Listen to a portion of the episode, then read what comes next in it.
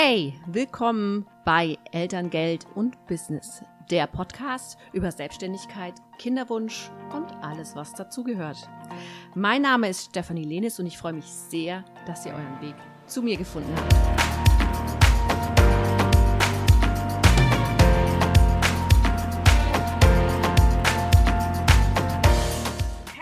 Willkommen. Lubov von Frau Verhandelt ist heute bei uns im Podcast und ich freue mich sehr, dass sie sich die Zeit genommen hat, sich mit uns zu unterhalten hier. Ähm, ja, warum habe ich äh, Lubov eingeladen? Es ist so, dass wir ja im Elterngeld, im weitesten Sinne geht es dann nicht nur darum, eine ja, Beantragung einer Leistung zu bekommen und um sich dann den Elterngeldbezug etwas smoother zu gestalten, sondern es geht auch darum äh, zu wissen, dass man gerade im Vorfeld einer Schwangerschaft auch schon sein Business dahin skaliert, dass ich möglichst den Höchstbetrag bekomme. Wie kann ich den Höchstbetrag bekommen? Das ist ganz einfach, sich die Nettoeinkünfte auch als Selbstständige zu erhöhen, sofern ich sie nicht schon habe. Und jetzt kommt natürlich dein Thema ins Spiel. Und hier würde ich jetzt gerne einfach äh, dir die Bühne überlassen. Sag doch mal, wer du bist, was du machst und äh, was du für selbstständige Frauen tust. Vielen Dank, liebe Stefanie. Ich freue mich riesig, heute hier zu sein. Ich bin Lubov und habe Frau Verhandelt gegründet, um Frauen dabei zu helfen, angemessen bezahlt zu werden, unabhängig ob Selbstständige oder Angestellte. Und was mache ich ganz konkret für Selbstständige? Wir haben kostenfreies Training, 45 Minuten, das du dir einfach jederzeit anschauen kannst. Dazu, wie du in fünf einfachen Schritten deine Honorare erhöhen kannst. Und ich habe auch dann darauf aufbauenden Online-Kurs für Selbstständige und bin selbst ja auch eine selbstständige Frau. Mhm, sehr gut. Ähm, genau, also da, letzten Endes ist genau hier ähm, ein ganz wichtiger Punkt, äh, dieses Hochskalieren bedeutet auch, dass ich mich äh, darauf vorbereiten muss, eventuell meine Preise zu erhöhen. Jetzt einfach mal gleich in den fachlichen Einstieg. Woher, woher weiß ich denn, ähm, was mein Wert ist, ob ich zu günstig bin oder, oder wo kann ich denn dann nachschauen? Ne? Das ist ja, ja als Selbstständige immer ein bisschen schwieriger als jetzt beispielsweise bei Angestellten, die jetzt in den Tarifvertrag gucken können. Absolut. Ähm, wo steige ich ein bei meinem kostenfreien Training? Ihr Spaß beiseite, aber das könnt ihr tatsächlich gerne machen. Ich glaube, wichtig ist, zuallererst zu verstehen, lohnt sich meine Selbstständigkeit überhaupt. Ne? Und ich glaube, das, worüber wir hier jetzt gerade sprechen, ist die Vollzeitselbstständigkeit, also nicht ein Hobby neben dem angestellten Job. Ähm, und da sich anzuschauen, was würde ich eigentlich in der Anstellung verdienen und sich zu überlegen, was gehört eigentlich außerhalb des Gehalts alles dazu. Ne? Das sind die Urlaubstage, das sind die Krankheitstage, das sind die bezahlten Weiterbildungen, die Büroausstattung, all das, was der Arbeitgeber für einen eigentlich übernimmt, ähm, was wir in der Selbstständigkeit alle selbst abdecken müssen. Ne? Beispielsweise Rücklagen für schlechte Zeiten, wo keine Aufträge da sind. Ähm, und auch Zeiten, in denen wir einfach keine Aufträge abwickeln können, weil wir uns mit der Buchhaltung beschäftigen, mit dem Vertrieb, mit der Weiterbildung. All das sollte mit reinfließen, indem man sich anguckt, was würde ich eigentlich als Gesamtpaket, als Angestellte überhaupt verdienen. Und wenn man das auf eine Selbstständigkeit überträgt, wir haben es mal durchgerechnet, bei einer Projektmanagerin beispielsweise dürfte dann nicht weniger als 65 Euro pro Stunde rauskommen, ähm, weil es sich sonst einfach gegenüber der Anstellung in einer vergleichbaren Tätigkeit nicht lohnt. Ne? Und das ist der erste Fehler, den viele nicht machen. Sie kennen ihren Mindeststundensatz nicht. Und das nenne ich wirklich Mindeststundensatz, weil man sich dann angucken muss, hey, ist es überhaupt lukrativ, dass ich jetzt gerade selbstständig bin oder sollte ich nicht erstmal in Teilzeit vielleicht noch angestellt arbeiten, die Selbstständigkeit weiter aufbauen, weiter skalieren, weiter vergrößern. Das heißt, zuallererst würde ich den Mindeststundensatz berechnen für die jeweilige Tätigkeit und im zweiten Schritt schauen, was ist der Marktwert der Dienstleistung, des Produktes, das ich anbiete. Ne, wir haben jetzt gerade vom Beispiel Unternehmensberatung gesprochen dann fällt das uns auch beide ein. Ich habe vor verhandelt auch ähm, als Unternehmensberaterin gearbeitet, um da zum Beispiel zu schauen, was gibt es für Verbände, ähm, welche Honorarempfehlungen gibt es, aber auch mit erfolgreichen Kolleginnen und Kollegen zu sprechen. Und mir ist dieses Erfolgreiche recht wichtig, ne, weil mhm. nicht einfach mit der nächstbesten Person, die vielleicht auch schlecht verhandelt hat, sondern mit denen, die wirklich schon einen Schritt weiter sind, die aber auch gerne die gleichen Werte, die gleichen Ansichten, Lebenseinsichten vertreten. Und da sich einfach offen auszutauschen, was ist denn jetzt eigentlich dein Tagessatz, was ist dein Honorar. Es gibt auch beim Verband für Trainer und Berater eine sehr gute Liste mit Honorarempfehlungen zum Beispiel, die ich sehr empfehlen kann. Und sich dessen bewusst zu werden, dass man wirklich ähm, mit dem, was man leistet, einen Mehrwert fürs Gegenüber schafft und wie sich dieser Mehrwert ausdrückt. Und ich würde dann empfehlen, wirklich für jede Dienstleistung, für, jede, ähm, für jedes Produkt, was man hat, so eine Art Preisliste zu erstellen. Ne? Also was kostet bei mir eine Stunde Beratung, was kostet es, was kostet mein Online-Kurs, was kostet mhm. ähm, beispielsweise ein Workshop, ein Training und so weiter, wie will ich mich da aufstellen, sodass man für sich selbst im allerersten Schritt Klarheit darüber hat, was sage ich denn oder was für ein Angebot schicke ich denn raus, wenn ein Kunde mich anfragt. Ich glaube, das Schöne an der Selbstständigkeit, um das mal kurz abzuschließen, ist, dass wir immer wieder unseren Preis ja auch verändern können. Ne? Also im Prinzip, wenn du jetzt an einem Punkt stehst und sagst, oh Mist, die 65 Euro habe ich gar nicht drin, ich verdiene jetzt gerade 30 Euro pro Stunde, dann kann es bei dem nächsten Kunden, der irgendwie vielleicht in zehn Minuten schon anruft, so sein, dass er dich fragt, und was, äh, was verdienen Sie, was wollen Sie eigentlich pro Stunde? Und dann sagst du 65. Ne? Das ist halt das Schöne, dass ja. es äh, so flexibel ist. Ja, ja, du kannst dann da auch einfach zocken. Also ich weiß jetzt ja. gerade bei diesen Stundensätzen, also ich meine, wenn du Produkte hast, ist es ja relativ, relativ in Anführungsstrichen einfach zu sagen, okay, ich nehme jetzt einfach mehr. Da ist dann eher so der, der Kopf, der, der sagt, oh, das zahlen die bestimmt nicht. Oh, ne? Also das sind ja so wahrscheinlich auch so typisch weiblich. Ich weiß nicht, ob Männer sich solche Gedanken machen, aber ne, du sagst dann immer, das zahlt doch keiner. Ne? Das, darum geht es überhaupt nicht. Ja. Jetzt bei diesen Stundensätzen, also wenn du jetzt wirklich so, so äh, Zeit gegen Geld, also alle so ja. alle Freelancer, Grafiker ja. etc., da kann ich dir sagen, also aus, meinem, aus meiner eigenen Erfahrung ist immer diese Angst gewesen, dass ich den, dass ich den Auftrag nicht kriege. Du gehst, gehst ja letzten Endes hin, die kriegen von ähm, diversen Headhuntern, Agenturen und so weiter ihre Angebote. Ja, das sind dann keine Ahnung, kriegen zehn Stück. Dann kostet der eine kostet 120 in der Stunde, der andere kostet 60 die Stunde. Ja, ja. Und dann gucken sie halt irgendwo, ähm, wie das Projektbudget ist. Und du selber weißt ja nie, wie das Projektbudget ist. Und du weißt auch nicht, was jetzt beispielsweise diese Vermittler auch noch draufschlagen, wie gut die verhandeln. Also das ist im Endeffekt genau diese Problematik. Also gerade in der IT-Unternehmensberatung ist es so ein bisschen schwierig. Da werden wahrscheinlich alle Kolleginnen jetzt auch äh, dick nicken weil du da überhaupt keinen Einfluss hast. Und die Wahrscheinlichkeit, dass du direkt mit einem Großkunden äh, Geschäfte machst und Verträge, ist eher gering, weil das viel zu, also da geht es um große ähm, Rahmenverträge und was weiß ich was, das machst du als Wer sagt, dass, diese, dass das gering ist? Ich würde es immer probieren. Ne? Also ich würde ja, Okay, das, das stimmt natürlich. Ich, aber wie, jetzt, wie du sagst, ist es natürlich auch, ne? Eigentlich könnte man ja wirklich mal hingehen und sagen, nee, wie sieht denn das aus?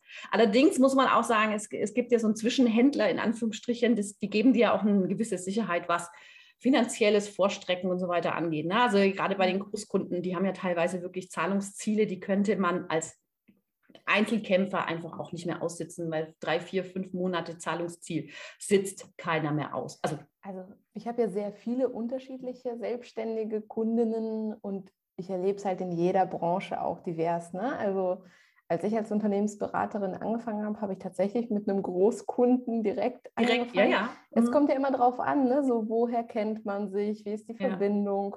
Ja. Ähm, mhm. ne, wie, wie stellt man sich da auf und so weiter? Wer schlägt einen vor? Ne? All das ist ja, ja, vereinbar und man kann sich den Weg dahin ja auch suchen, ganz proaktiv mhm. und bewusst. Und ich beobachte aber auch viele, ähm, zum Beispiel im Grafikdesign-Bereich, die ohne Mittler arbeiten, die direkt für Kunden arbeiten. Ne? Ich glaube, das ist einfach sehr, sehr unterschiedlich. Und das, was du gesagt hast, ist eine völlig ähm, relevante Angst. Ne? Also es kann mhm. passieren, dass man aufgrund des Preises rausfliegt. Ähm, einen Job nicht bekommt. So. Mhm. Aber auf der anderen Seite finde ich, darf man die aus meiner Sicht die andere Richtung nicht außer Acht lassen. Weil wenn ich einen Job bekomme, der schlecht bezahlt ist und dann ein Jahr lang ausgebucht bin, habe ich auch gar nicht die Möglichkeit, für Kunden zu arbeiten, die mich besser bezahlen würden. Und mhm. vielleicht würde ich bei solchen Kunden, also nennen, nennen wir jetzt mal jetzt zwei ähm, Stundensätze, ich sage jetzt mal aus dem Grafikdesign-Bereich, ja, aus dem mhm. Grafikdesign-Bereich ähm, beide arbeiten für Agenturen und die eine Person schafft es, sich für 120 Euro zu verkaufen und die andere Person für 60. Und warum schafft es die eine Person für 120? Weil die Person aufzeigen kann, dass sie genau den richtigen Stil für den Kunden hat, mhm. dass sie schon sehr viel Erfahrung hat, dass sie schnell umsetzen kann. Ne? Also man muss da wirklich immer prüfen, was ist der Mehrwert, warum lohnt es sich für den Kunden, vielleicht den doppelten, sogar den dreifachen Preis auszugeben. Ähm, und dann kann die Person, die für 120 Stunden, äh, 20 Euro die Stunde arbeitet, halt den halben Tag frei machen. Ne? Mhm. Ne, so. Und das ja. darf man nicht außer Acht lassen. Ne? Ja. Das ist nicht nur dieses ist, oh, ich könnte den Job nicht kriegen, sondern auch der Punkt ist, in dem Moment, wo ich mich schlecht bezahlen lasse, gebe ich meine Arbeitszeit her und das ist so, das ist ja unsere Lebenszeit und damit auch ja. das teuerste Gut, das wir Menschen haben. Ne? Und das darf man, finde ich, nicht, nicht außer Acht lassen und vergessen. Ja, ja, ja, da, da hast du natürlich recht. Also ich habe ich hab für mich einfach so ein bisschen, ne, es ist so, so ein Zwischending, also einfach so äh, aus marketingtechnischer Sicht vielleicht so eine Einstiegshürde zu geben, ja, mhm. und gleichzeitig dann aber schon im Hinterkopf zu haben, zu sagen, okay, wenn ihr zufrieden seid, ihr wisst dann auch schon, also zumindest mal mhm. in Schritt zwei dann zu sagen, pass auf, ich werde jetzt aber meinen Stundensatz erhöhen, weil ähm, wir haben am Anfang ja, so ein Einstiegsagreement gehabt, das ist in Ordnung. Oder auch das gleich schon rein zu verhandeln. Ne? Man kann ja auch gleich sagen, okay, ähm, ich fange gerne für euch an ein bisschen günstiger und dann lassen wir, dann seht ihr, wie gut ich arbeite und wie selbstständig ich arbeite und dass alles fein ist. Und dann ähm, gibt es dann halt im Nachhinein noch ein bisschen. Ja, so, so ein Kennenlernrabatt für den ja, ersten. Ja, sowas in der ne? Richtung. Also das ist schon. Aber es spricht auch nichts dagegen, von mhm. Anfang mhm. an mit dem normalen, guten und richtigen Stundensatz einzusteigen. Ja, ich glaube, was man sich halt bewusst machen muss, ist, was passiert, wenn es nicht klappt. Ne? Mhm. Habe ich genug Rücklagen? Habe ich genug weitere Kunden? Und wenn das jetzt der erste Job ist, irgendwie als Selbstständige und das Hauptziel erstmal ist, überhaupt sich einen Kundenstamm und Referenzen aufzubauen, mhm. sollte ich da natürlich anders reingehen, als wenn ich irgendwie zehn Anfragen liegen habe und nicht weiß, wen ich zuerst bedienen soll und sowieso mhm. nicht alle zehn schaffe. Ja, und ich glaube, ich glaube halt, dass das aber viele vergessen, ne? also dass, ja. die, dass die sehr viele Anfragen haben und trotzdem dann sich schnell runterhandeln lassen, nur um den einen Job nicht zu bekommen. Also sich dessen auch bewusst zu werden, einfach ähm, finde ich in dem Kontext auch wichtig.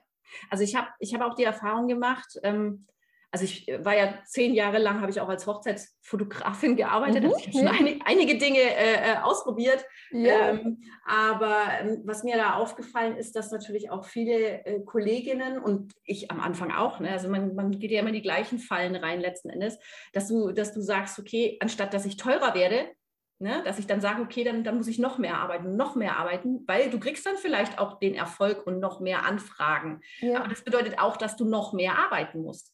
Anstatt ja. einfach zu sagen, okay, ich selektiere jetzt meine Kunden anhand genau. des Preises, habe dann auch schon hochwertigere, ich nenne es jetzt mal einfach Kunden, die sehr viel näher an mir dran sind mhm. und auch sehr viel mehr ähm, meine Wunschkunden will ich gar nicht sagen, aber halt mhm. halt Kunden, mit denen du auf einer Wellenlänge bist, ähm, weil die du ja auch durch den Preis ein sehr viel exklusiveres äh, Produkt verkaufst, als wenn du jetzt eins verkaufst, das vermeintlich wegen dem Preis eigentlich geringwertiger ist. Ja? Also das ist äh, so eine Erfahrung, die man gemacht hat, dass wenn ich ein, ein Fotoshooting für 100 Euro verkaufe, ich kenne die gleiche Fotografin, die machen sehr gute Arbeit, aber die mit 100 Euro, die haben die ganze Zeit irgendein, ja, kannst du da noch nachretuschieren? Und, na, also der, der, der, ja. die Nachforderungen sind sehr viel höher, weil meine Kompetenz aufgrund des Preises abgesprochen wird. Ja. Obwohl es dieselbe Leistung ist. Diese Nachfrage kommt nicht, wenn dasselbe Fotoshooting 1000 Euro kostet. Und ja. ich dann dazu auch gleich noch sage, wenn ihr jetzt hier irgendwelche ähm, Bearbeitungen haben wollt, das ja. kostet 100 Euro die Stunde.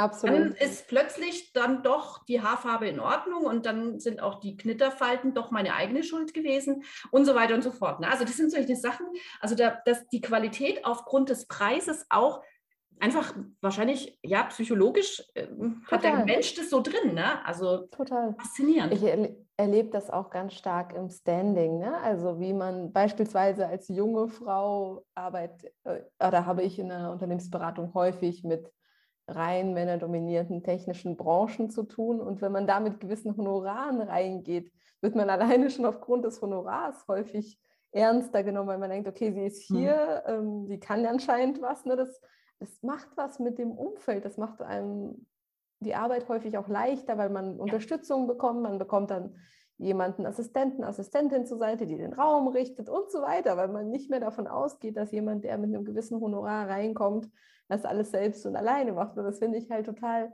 schön, weil es einfach auch zeigt, dass man dadurch auch entsprechend gewertschätzt wird in mhm. gewissen Kontexten. Ja, ja, das, das ist äh, wahr. Ähm, genau. Jetzt ist es so, warum ist es denn so, dass es Frauen eigentlich so schwer fällt zu verhandeln? Also ha, habt ihr da mal irgendwie so eine empirische Studie gemacht? Ich meine, wir haben keine empirischen Studien gemacht, nein, aber was ich halt immer wieder erlebe, gerade bei den Selbstständigen, ist, dass sie die Sorge haben, als ähm, unverschämt wahrgenommen zu werden, die mhm. Sorge haben, beispielsweise ähm, sich mit dem, mit dem Gegenüber zu verscherzen, das Verhältnis, die Beziehung zu verschlechtern. Und ich erlebe das so häufig und finde es eigentlich so schade, weil aus meiner Sicht muss eine Verhandlung nicht dieses Ellenbogen rausholen und sich verstellen sein, was ja viele denken, sondern man zeigt dem Gegenüber eher auf, wie schafft man eine Win-Win-Situation, wie können beide Parteien noch stärker voneinander profitieren und geht mit diesem guten Gefühl raus aus dem mhm. Gespräch, dass beide wissen, so hey, wir schätzen äh, den Einsatz von der jeweils anderen Person und er sollte entsprechend honoriert werden. Aber ich glaube, es hat mit der Erziehung was zu tun, mit unserer Gesellschaft. Ne? Es sind so viele Aspekte, die da reinspielen. Ich möchte aber dazu appellieren, sich darauf nicht auszuruhen. Ne? Also man könnte jetzt sagen, so ja, Frauen ähm, verhandeln seltener und also faktisch, da gab es auch von LinkedIn-Studien, dass Frauen einfach seltener verhandeln als Männer. Ähm, und ich möchte halt, dass keine Frau sagt, naja, so ist es jetzt, sondern ich möchte jede dazu ermutigen und motivieren, proaktiv das Gespräch zu suchen, auch auf niemanden zu warten. Das ist das Allerschlimmste, ne? dass der Auftraggeber sieht, was für eine gute Arbeit ich leiste und dann irgendwann auf mich zukommt. Das wird einfach nicht passieren, weil beide Parteien widersprüchliche Ziele haben. Die eine mhm. Partei möchte eine möglichst gute, günstige Arbeitsunterstützung und die andere Partei möchte halt möglichst viel verdienen. Das heißt, da müsst ihr schon selbst aktiv werden. Und mein mhm. Hauptmotto bei Frau Verhandelt ist, wer nicht fragt, kann nicht gewinnen. Deswegen möchte ich jede, die jetzt gerade hier zuhört, auch dazu motivieren, ähm, proaktiv gut vorbereitet zu fragen. Ähm, weil du jetzt gerade sagst, gut vorbereitet, äh, mhm. da äh, hast du bestimmt ein paar Tipps, wie man sich da mental vielleicht auch darauf vorbereitet. Also ich meine, es ist ja ein bisschen anders. Ich habe ja dann nicht meinen Chef vor mir sitzt, den ich vielleicht seit Jahren kenne, sondern wirklich einfach einen Geschäftspartner ja. ähm, oder, oder einen Kunde. Ähm, wie kann ich mich denn da optimal darauf vorbereiten? Hast du da so ein paar Tipps? Na klar. Ich habe da eine Verhandlungserfolgsformel entwickelt in fünf einfachen Schritten. Der erste Schritt ist, den eigenen Marktwert zu kennen. Darüber haben wir mhm. vorhin ja schon gesprochen. Sprich, ganz genau zu wissen, was nehme ich für welche Leistung. Der zweite Schritt ist, an der eigenen Einstellung zu arbeiten. Ne? Weil genauso wie du sagtest, gerade bei den Fotografen beispielsweise, wenn ich zwei Fotografen zur Auswahl habe und der eine sagt so, hey, das habe ich schon tausendmal gemacht und das ist die 5000 Euro, ich nenne jetzt mal irgendeinen Beispielbetrag, absolut wert. Ähm, oder jemand anderen, der sagt, hm, ich weiß nicht so genau ne? und ähm, ich werde mir zwar Mühe geben und mhm. wären denn vielleicht 1500 okay, ne? mhm. dann ist erstmal die Frage, wen will ich? Ich will ja jemanden, der selbstbewusst mir sagen kann, dass die Person mir die möglichst beste Leistung bringt. Und dabei geht es immer um den Mehrwert für den Kunden und nie darum, was ich irgendwie zum Leben brauche. Ne? Also so ein beispielsweise ein Argument, ich gehe demnächst in Elternzeit, ich muss jetzt mein, äh, meine Preise erhöhen, ist für den Arbeitgeber völlig uninteressant, weil es reine Privatsache ist. Ne? Mhm. Ähm, genau, und da wirklich zu schauen, dass man sich da selbst auch aufbaut. Ne? Das kann man mit verschiedenen Übungen machen. Ich kann da das Buch The Work von Byron Katie zum Beispiel sehr empfehlen. Äh, man kann Affirmationen machen, Meditationen, ne? also verschiedene Dinge, um einfach so das eigene Selbstwertgefühl zu stärken. Und ganz wichtig ist mir in dem Kontext auch, dass nur wenn euch etwas leicht fällt, ne, du hast jetzt zum Beispiel gesagt, die Hochzeitsfotografie, ne, wenn euch das Spaß macht, dann heißt es noch lange nicht, dass es nicht angemessen bezahlt werden sollte. Also sich das immer wieder mhm. vor Augen zu führen und vor Augen zu halten. Es ist das ganz ist interessant, dass du das sagst, weil genau das ist zum Beispiel, ne, also ich, ich aus eigener Erfahrung, gerade bei der Fotografie war es immer, ich kann da doch kein Geld dafür verlangen. Das ist doch eigentlich, ist das doch mein Hobby. Ne? Das ist, genau, macht mir ja Spaß. Genau. Ich habe doch, und dann kriege ich bei denen ja auch was zu essen. Das ist doch super. Ich darf da, ich darf was mitessen und trinken, da kriege ich ja schon was. Ne? Und dann denk, und dann auf der anderen Seite trittst du wieder so an dir, schaust dich selber so an, so rein virtuell und denkst dir wieder so, hä?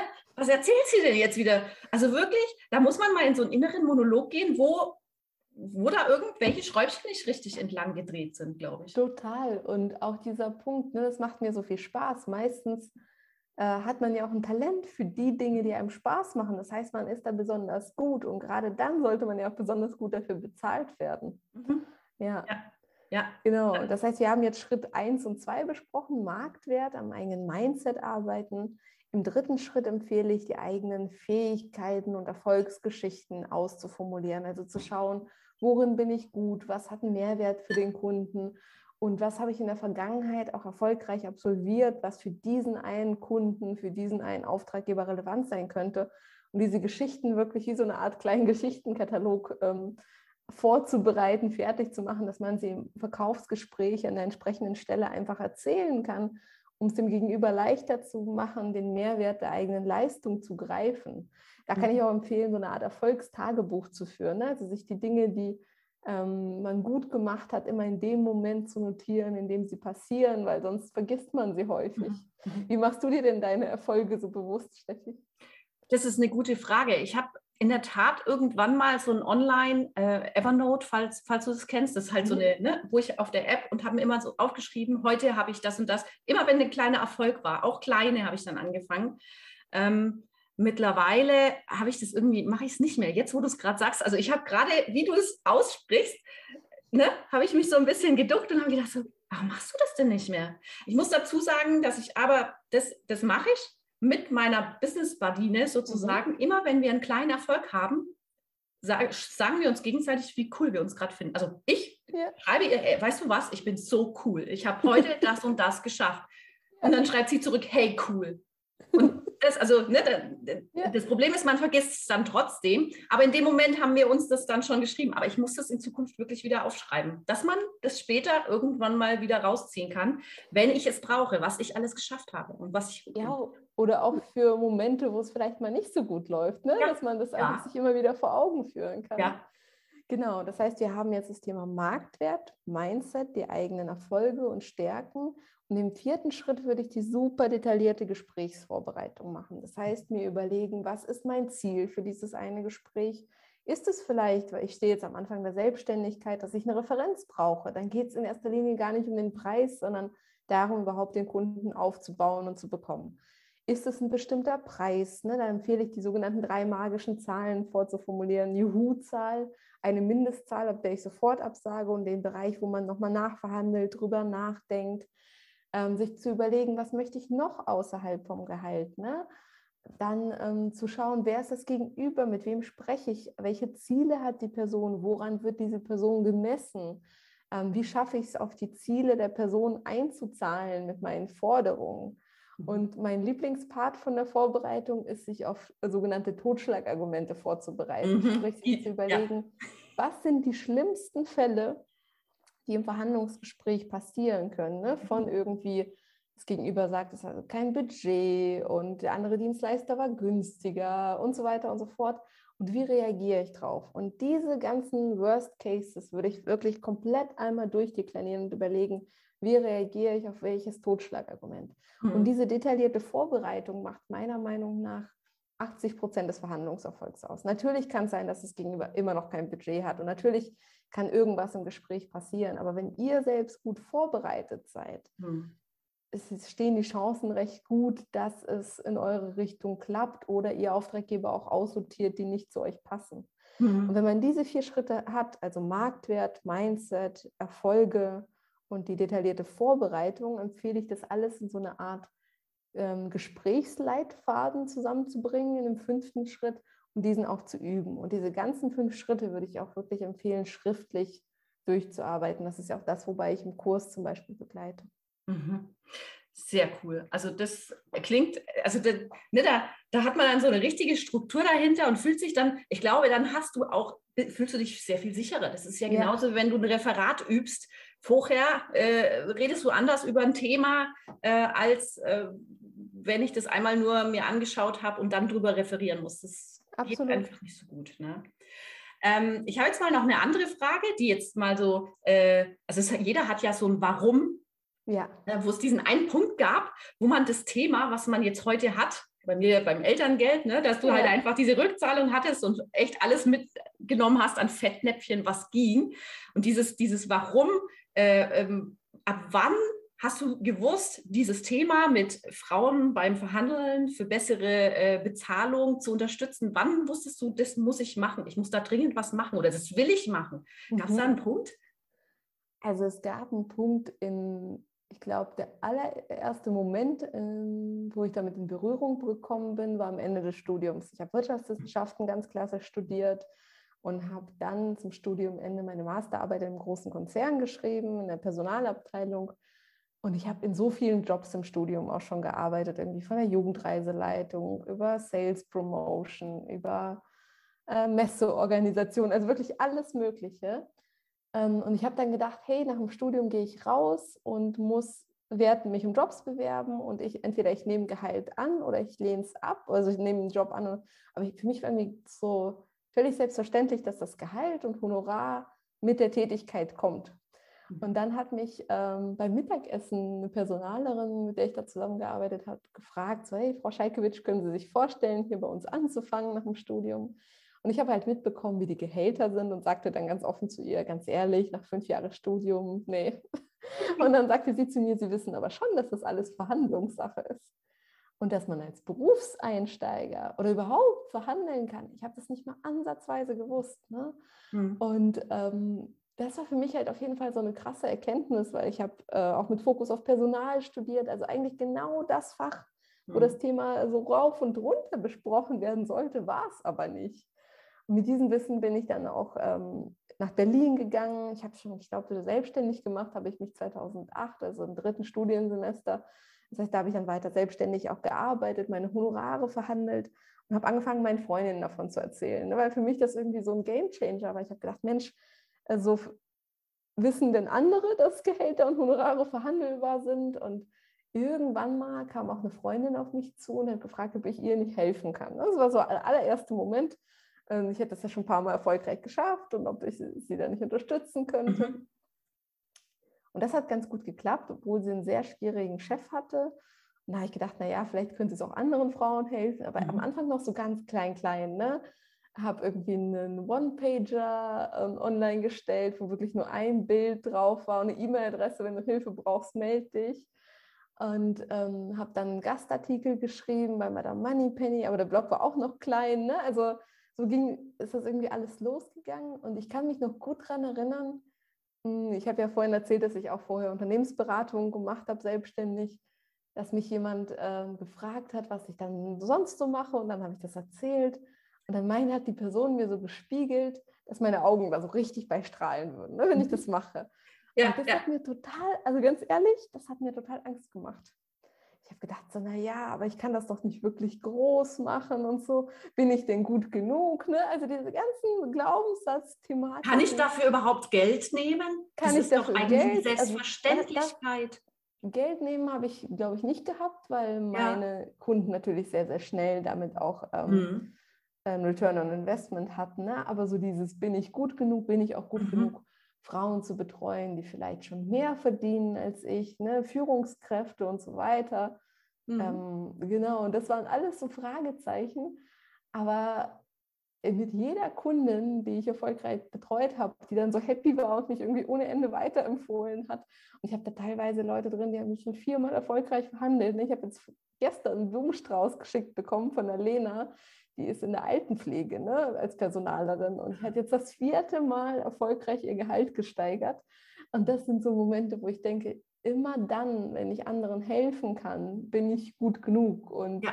natürlich wird man auch selbstsicherer über die Zeit und und dieser Moment, ne, es wird ja immer gesagt, so das, was dir Angst macht, irgendwie ist genau das, was ähm, was es eigentlich ist. Und ich habe das so richtig gespürt und ich war überhaupt nicht happy über dieses Spüren, so, ja, wie immer man das dann nennen mag. Aber das, das war ein sehr interessanter Moment, wenn das ja. jemand anderes spiegelt, dass einem dann die Augen so leuchten. Ich glaube, das ist so. Und auch dieses, dieses, wenn ich morgens jetzt aufstehe und dann Frau verhandelt arbeite, dann ist für mich die Sinnfrage, die brauche ich mir nicht stellen, weil ich tagtäglich sehe, was für eine Auswirkung unsere Arbeit auf das Leben von Frauen hat, weil es fängt ja mit dem Honorar an, aber das drückt, das geht ja viel weiter. Also ich würde behaupten, dass 80 Prozent meiner Arbeit nur darin besteht, den Selbstwert der Frauen aufzubauen und ihnen den mhm. Glauben an sich selbst zurückzugeben. Weil mit der ersten erfolgreichen Verhandlung, die sie führen, werden sie mutiger, sie fangen an, sich selbstständig zu machen, um die Eigentumswohnung zu verhandeln. Ähm, Im Beruf auch proaktiver nach den Dingen zu mhm. fragen, die sie so brauchen. Die verändern ihre Persönlichkeiten und das ist das Schöne zu sehen. Ja, das ist echt cool. Also da ist, da ist ein tiefer Impact auf das Leben, also positiver Impact auf das Leben von anderen. Und ich glaube, gerade in, innerhalb der, ich nenne sie jetzt mal Frauenblase, ist dieses gegenseitige Empowerment äh, extrem wichtig geworden. Also ich in, in, diesen Zeiten, ich, ich weiß es nicht, wie es dir geht, aber ich habe das Gefühl, als wenn gerade wirklich ein Umbruch auch stattfindet. Vielleicht ist es auch einfach meine Bla Bubble, in der ich schwimme, aber ich würde sagen, dadurch, dass ich natürlich auch in vielen Branchen und Industrien unterwegs war, habe ich schon einen ganz guten Überblick. Also ich habe angefangen damals äh, in der IT, in einem Großunternehmen, wo mir der Betriebsrat, ein Cis-Mann, der Thomas mhm. hieß, am, in der ersten Woche meiner Ausbildung als einziges Mädchen als Fachinformatiker gesagt hat, ich zitiere, ähm, ja, also Frauen in Managementpositionen können wir bei uns sowieso nicht gebrauchen, weil die sind ja nach drei Jahren sowieso schwanger und weg. Das war ein Zitat. So, ja. Ähm, ich war damals so weit, ich bin dann zu meinem Ausbilder gegangen, habe ich gesagt, äh, war, war das Absicht, dass, dass du den hier rein, war das eine Challenge oder sowas? Das, ne? Und ähm, der durfte dann auch nicht mehr zu den Azubis. Das ja, ja. Gab, es gab eine kleine Welle. Aber nichtsdestotrotz, du bist in deiner ersten Woche in deinem äh, Berufsleben und kriegst sowas an den Kopf geworfen. Es macht was mit dir. Und äh, ich habe zwei Töchter.